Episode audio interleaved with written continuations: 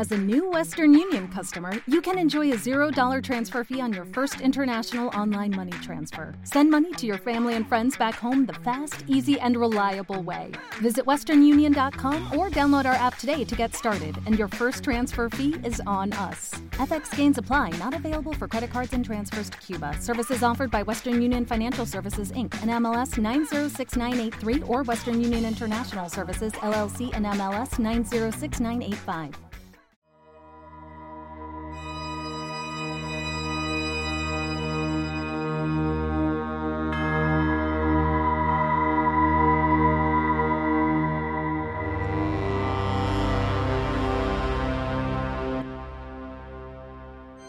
Bienvenidos al quinto episodio de Ciudad Esmeralda. En esta ocasión quería hacer un especial de Halloween o Samaín, que esta última denominación la he aprendido con mis amigos del Cultureta, a los que la verdad es que recomiendo muchísimo que sigáis en su canal de YouTube y también en su cuenta de Instagram, que es el cool como soy muy cool, Tureta, como suena Tureta. Y ellos os van a explicar más sobre pues cómo Halloween no se lo inventaron los americanos, que parece que se lo inventan siempre todo y se aprovechan de las fiestas ya existentes en Europa. Y bueno, después de esta cuña publicitaria, como os digo, quería hacer un especial de Halloween, pero había un problema y ese problema es que no soy muy fan del terror, porque pues me da muchísimo miedo, tengo unas pesadillas horribles y me involucro demasiado y creo que todo es continuamente real. Entonces he hecho una lista de películas de miedo, pero para gente miedosa como yo. Y lo he dividido en tres categorías que ahora voy a proceder a explicar. La primera categoría es eh, estas películas que puedes ver solo por la noche. Estás en tu casa, estás solo y mm, te pones una película de miedo, pero luego te vas a ir a la cama y vas a dormir tranquilamente. La segunda categoría es que es preferible que las veas solo, pero durante el día. Puede que si las ves por la noche pueda haber alguna pesadilla, entonces yo recomiendo verlas durante el día. Y la tercera categoría es eh, para verlas acompañado o bajo supervisión de algún otro adulto en la sala. Evidentemente no son ultra eficaces y aplicables a todo el mundo, pero bueno, viendo un poco los niveles de miedo que tengo yo y comparándolos con los de otra gente, creo que es un poco mm, fiable verdaderamente para gente que, que no les gusten las películas de miedo. He elegido dos películas para cada categoría, pero la verdad es que como al final me salieron pues infinitas más, voy a añadir algunas más a la cuenta de Instagram del podcast, que os recuerdo que es Ciudad Esmeraldas, para que así pues tengáis algunas más por si os apetece. Además, como bonus track, por así decirlo, voy también a recomendar cuatro libros de, de temática de terror. Antes de comenzar con la lista, la verdad es que mientras pensaba qué películas poner, qué películas recomendar, etcétera, etcétera, no para de pensar, pero ¿por qué narices a la gente le gustan las películas de miedo? O sea, si a veces lo pasas realmente mal y, es como sufrir gratuitamente, ¿no? Que ya pues demasiado tiene la vida. Pero la verdad es que me he leído algún artículo sobre el tema ya por mera curiosidad mm, y quería compartirlo un poco con algunas de las cosas que, que me he leído antes de meterme en faena.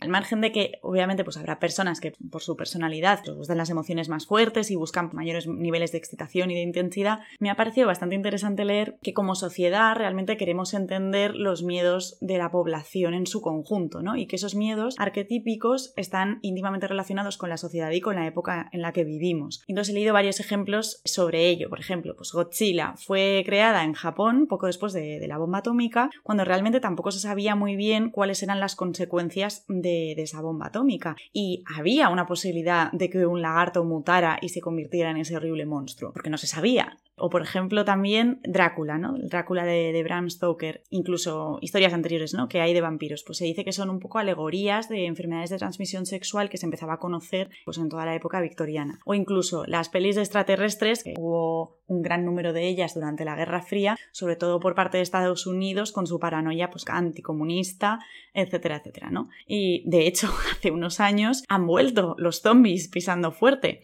¿Será quizá porque hay probabilidades de que suframos un virus a nivel mundial ultra contagioso y que esto nos dé miedo? En fin, vamos a dejarlo ahí, ¿no? Porque ya se empieza a asemejar mucho con la realidad y no mola tanto. Supongo también que en parte nos gusta ver películas de miedo porque sabemos que lo que vemos no es real. Estamos en control de la situación y sabemos que en cuanto apagamos el televisor o salgamos del cine, pues nos vamos a ir a cenar o nos vamos a ir a la cama y vamos a seguir con nuestra vida normal.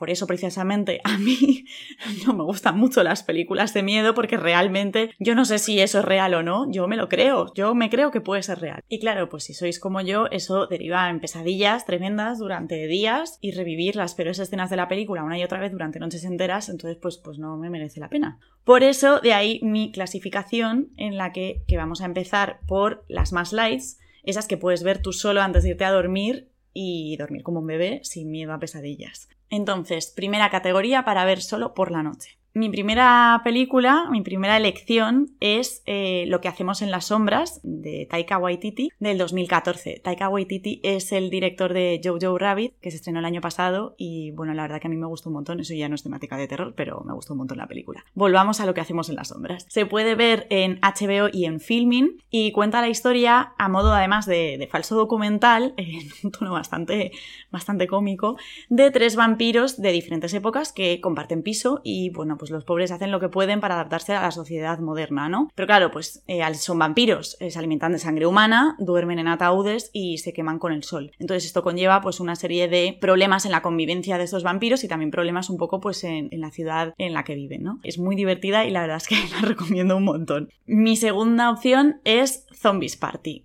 Como veis, no son títulos muy de miedo. Zombies Party es de 2004 de Edgar Wright, con guion del mismo Wright y de Simon Peck, que también la protagoniza. Y es una comedia romántica con zombies, básicamente. La verdad es que la vi hace años, pero recuerdo que me pareció una ida de olla maravillosa y muy divertida. Y coincido con una crítica que he leído que dice que en todas las películas de zombies hay, algo intrínsecamente ridículo, ¿no? Eh, un poco a lo mejor por el personaje del zombie, ¿no? Por, lo que es el zombie. Y Zombies Party, pues la verdad que le saca muchísimo provecho y lo pasas pues requete bien. Esta se puede ver en Prime Video. La segunda categoría que es para ver solo de día. Quizá esta categoría pues quede forzada para muchos, puede ser. Pero eh, yo me acuerdo que cuando veía The Walking Dead, eh, la serie intentaba siempre verlo después de comer, porque si no, no es que me diera tampoco pesadillas, pero estaba como una semana entera pensando y soñando en ese mundo de zombies mm, posapocalíptico. Y la verdad, pues que a veces que te, que te, gusta un poco pues una tranquilidad mental que no sea ver zombies continuamente en tu vida, ¿no? Con lo cual, en esta categoría, la primera película que recomiendo en esta categoría me voy un poco así más por lo clásico, por así decirlo, es Nosferatu, que es de 1922 de Friedrich Wilhelm Murnau, siempre he pronunciado Murnau, la verdad que no lo sé si es exactamente así o no, que se puede ver en filming y es una libre adaptación de, del Drácula de, Bram Stoker. Es muda, es en blanco y negro, creo que a lo mejor no es para todos los públicos, pero si os gusta el cine, creo que es una de las películas completamente que hay que ver, porque tiene una fotografía y bueno, es el inicio del cine, ¿no? Está ahí todo, es, un claro ejemplo del expresionismo alemán, con lo cual eh, la recomiendo bastante. Además, como así nota curiosa de mi lado jurídico leguleyo, es que pues no pidieron permiso a la viuda de Stoker, eh, Florence Balcombe, para, para, hacer la película. No le pidieron derechos ni, vamos, nada. Le cambiaron los nombres, le cambiaron algunas cositas de la trama y punto, ¿no? Entonces, cuando esta se enteró, les demandó y pidió una compensación económica y además exigió que se destruyeran los negativos de la película. Afortunadamente, algunas copias ya habían salido de Europa y fueron guardadas por particulares durante años hasta que pudieron volver a, verse en cines porque Florence Balcom pues eh, murió a los pocos años, ¿no? Eh, no defiendo lo de destruir los negativos de la película, pero sí que me parece que le podían haber pedido permiso a esta señora porque es claramente el Drácula de Bram Stoker. Entonces tampoco pasaba nada, ¿no?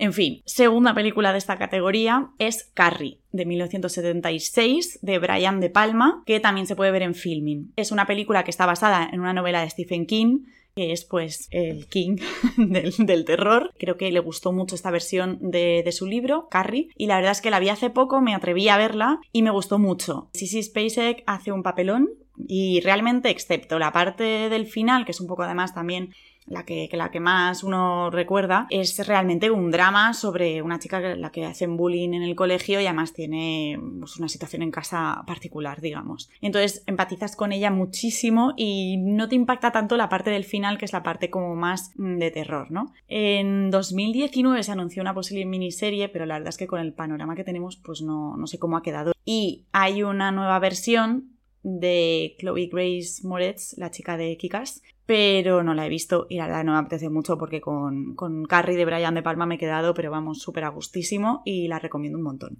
Vamos con la última categoría para los más valientes, para haber eh, acompañado o con bajo supervisión adulta, por favor. Las primeras películas que voy a mencionar eh, son dos, que son It y It parte 2. También están basadas en una novela de Stephen King. Eh, son de 2017 y 2019 respectivamente y dirige Andy Muschietti. Bueno, pues en, Derry, en la localidad de Derry en Estados Unidos, pues empieza a desaparecer unos niños, entre ellos el hermano pequeño de uno de los protagonistas, que reúne pues a su grupo de amigos para encontrar a su hermano. Es como una estética pues muy Stranger Things y así pues de, de niños montados en bicicleta luchando contra el mal, que la verdad que, que a pesar de que tiene algún sustito yo creo que se puede ver mm, bastante bien y, es muy divertida.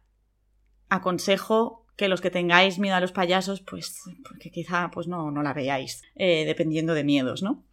Y como última película dentro de esta categoría y de todas las categorías, quería hablar de Get Out o Déjame salir, que es de 2017, de Jordan Peele. Realmente es una crítica social, lo que pasa que eh, tiene momentos de, de sustito y, de terror, lo que pasa que también tiene momentos un poco cómicos. Entonces, bueno, se, puede ver bien, pero yo la vería acompañado. Y es un claro ejemplo de exitazo de producción independiente porque se hizo con, con muy, muy poco presupuesto eh, de hecho, todos los actores, eh, todo su sueldo, etcétera, etcétera, iba a cuenta de taquilla. Y la verdad es que en taquilla recaudó muchísima pasta y, fue un exitazo. Esta es la única que no he encontrado donde verla en streaming. De hecho, se me olvida decir que It y 2 están en Movistar Plus. Como es relativamente reciente, lo mismo se encuentra en alguna otra plataforma que yo desconozco. Pero bueno, sí que quería hablar de ella también para meter un poco algo original y moderno eh, con crítica social incluida. Y además que eh, ha lanzado completamente a Jordan Peele a, pues a, mayores proyectos, creo que lleva ya tres o cuatro películas en estos últimos años y creo que va a hacer una serie, con lo cual pues, pues ahí, ahí van mis recomendaciones. Y como se había prometido también eh, voy a hacer un bonus track de una serie de libros con esa temática que, que me ha gustado un montón. El primero de ellos realmente eh, no es un libro per se, porque es recomendar a Edgar Allan Poe, que es el rey casi de la literatura gótica y de terror, ¿no? Hay muchísimas ediciones con muchos de sus cuentos, pero hay una en especial que me gusta mucho, que es, eh, se llama 10 relatos de terror, es una selección de 10 relatos que está en Reino de Cordelia, que es una editorial que me gusta un montón. La selección la ha hecho Luis Alberto de Cuenca, que la verdad que vais a haberlo mencionado varias veces con los siguientes libros porque pues casualmente casi todas las ediciones que, tenía a mano pues eran suyas. Como le conozco personalmente y sé que pues que prácticamente casi todo lo que toca brilla, pues lo recomiendo sin ningún tipo de tapujo. Uno de los cuentos que a mí más me impactó yo me leí a Edgar Allan, porque me gusta llamarle a mí Edgar Allan, porque así le llamarían en su casa, Edgar Allan. Em, pues uno de los cuentos de Edgar Allan que más me, impactó cuando me lo leí, 11, 12 años más o menos, fue El Pozo y el Péndulo, que bueno, es este de la Inquisición Española, de un preso que está, eh, está en la cárcel y entonces poco a poco le va, le va cayendo el, péndulo, al principio no sabe qué es, eh, pero ya al final sí que ve como el, filo ¿no? del péndulo, pero está afilado, bueno etcétera, etcétera. La verdad que me, impactó mucho. Me impactó mucho todo Edgar Allan, porque el señor Edgar Allan tenía, tenía traca. Pero lo recomiendo muchísimo si os gusta este género. Vamos, es que creo que es lo más recomendable de, todo lo que pueda haber. Mi segunda recomendación es, eh, bueno, mi segunda y tercera recomendación realmente son eh, dos historias de mujeres vampiro. La primera es La muerta enamorada de 1836 de Théophile Gautier, que eh, la versión que tengo yo es de El Rey Lear y, eh, bueno, pues eh, la revisión de, de, la obra, traducción, edición y prólogo también es de Luis Alberto de Cuenca. Y cuenta la historia de Clarimont, que es una súper mujer bellísima, que logra sortear a la muerte alimentándose con la sangre de su amante. Eh, en este caso el afortunado es un pobre cura rural que la verdad pues que se olvida de todo y deja pues el hábito un poco pues aparte y cae rendido en los brazos de Clarimonde pues noche tras noche, ¿no? No os cuento más, pero, pero bueno, estas dos novelas, esta novela de, bueno, novelita, porque es un cuentecito, se lee en nada, y la siguiente de la que voy a hablar son previos a Drácula, con lo cual Drácula bebe muchísimo de estas dos novelitas. La segunda es Carmila, eh, que se escribió en 1872 por Sheridan Le Fanu, irlandés también como Bram Stoker. Bram Stoker escribió Drácula en 1897 y, se basó mucho en algunas características tanto de Carmila como de la muerte enamorada. Eh, Carmila es una guapísima vampira basada en el personaje de Ersbeth, el personaje histórico de Ersbeth Bathory, que es la condesa sangrienta, que por cierto hay una película sobre ella en filming que aún no he visto y tengo ganas de ver, lo que pasa que no sé si me va a dar demasiado yuyu porque era la que se bebía, la condesa sangrienta era la que se bebía la sangre de mujeres jóvenes porque así creía que mantenía la juventud, etcétera, etcétera. Entonces no sé si me va a dar demasiado yuyu o no, está ahí en stand-by. Y tengo, la edición que tengo por lo menos aquí es de Alianza, de Alianza de Bolsillo también con, presentación de, Luis Alberto de Cuenca. Y por último, una mucho más moderna de un autor que lo mismo sorprende mucho, se llama El sueño del febre, es de 1982 y es de un tal George R.R. R. Martin, que os sonará, mm, espero, por Canción de Hielo y Fuego. Esta novela la escribió antes de Canción de Hielo y Fuego y está basada en 1850 y largos, 57, 56 antes de la de Secesión en Estados Unidos en el río Mississippi. Entonces es una especie de, de Martin, de George R. R. Martin meets Mark Twain. La trama así muy resumida es que un tal Joshua York le ofrece al Capitán Mars, que, bueno, está completamente en, bancarrota, le ofrece eh, hacer el barco de vapor más rápido de todo el río Mississippi. Mars acepta, porque ya os digo que está en un estado económico complicado, y ya cuando están en, el barco, pues se, empiezan, se empieza a notar que Joshua y, y varios de sus amigos que van en el barco tienen un comportamiento un poco extraño pues no salen durante el día eh, y bueno, pues, etcétera, etcétera, ¿no? Es muy divertida, es autoconclusiva, es un libro y ya está, no me acuerdo ahora cuántas páginas tiene, pero no son tampoco muchas. Y es muy divertido, me gustó mucho y me pareció una manera original de aproximarse como al, mito vampiro, además eh, trata mucho el tema de la amistad y no sé, me, me gustó mucho, la recomiendo. Espero que os haya gustado la breve selección que he, hecho para estos días, o para otros, quién sabe. Ya sabéis que podéis seguir a Ciudad Esmeralda en su cuenta de Instagram, que es Ciudad Esmeraldas, y que si me escribís y me comentáis lo que os ha parecido, pues lo agradezco siempre muchísimo. Os voy a dejar ahora con la unión y pasadlo muy bien y por favor no mordáis a nadie.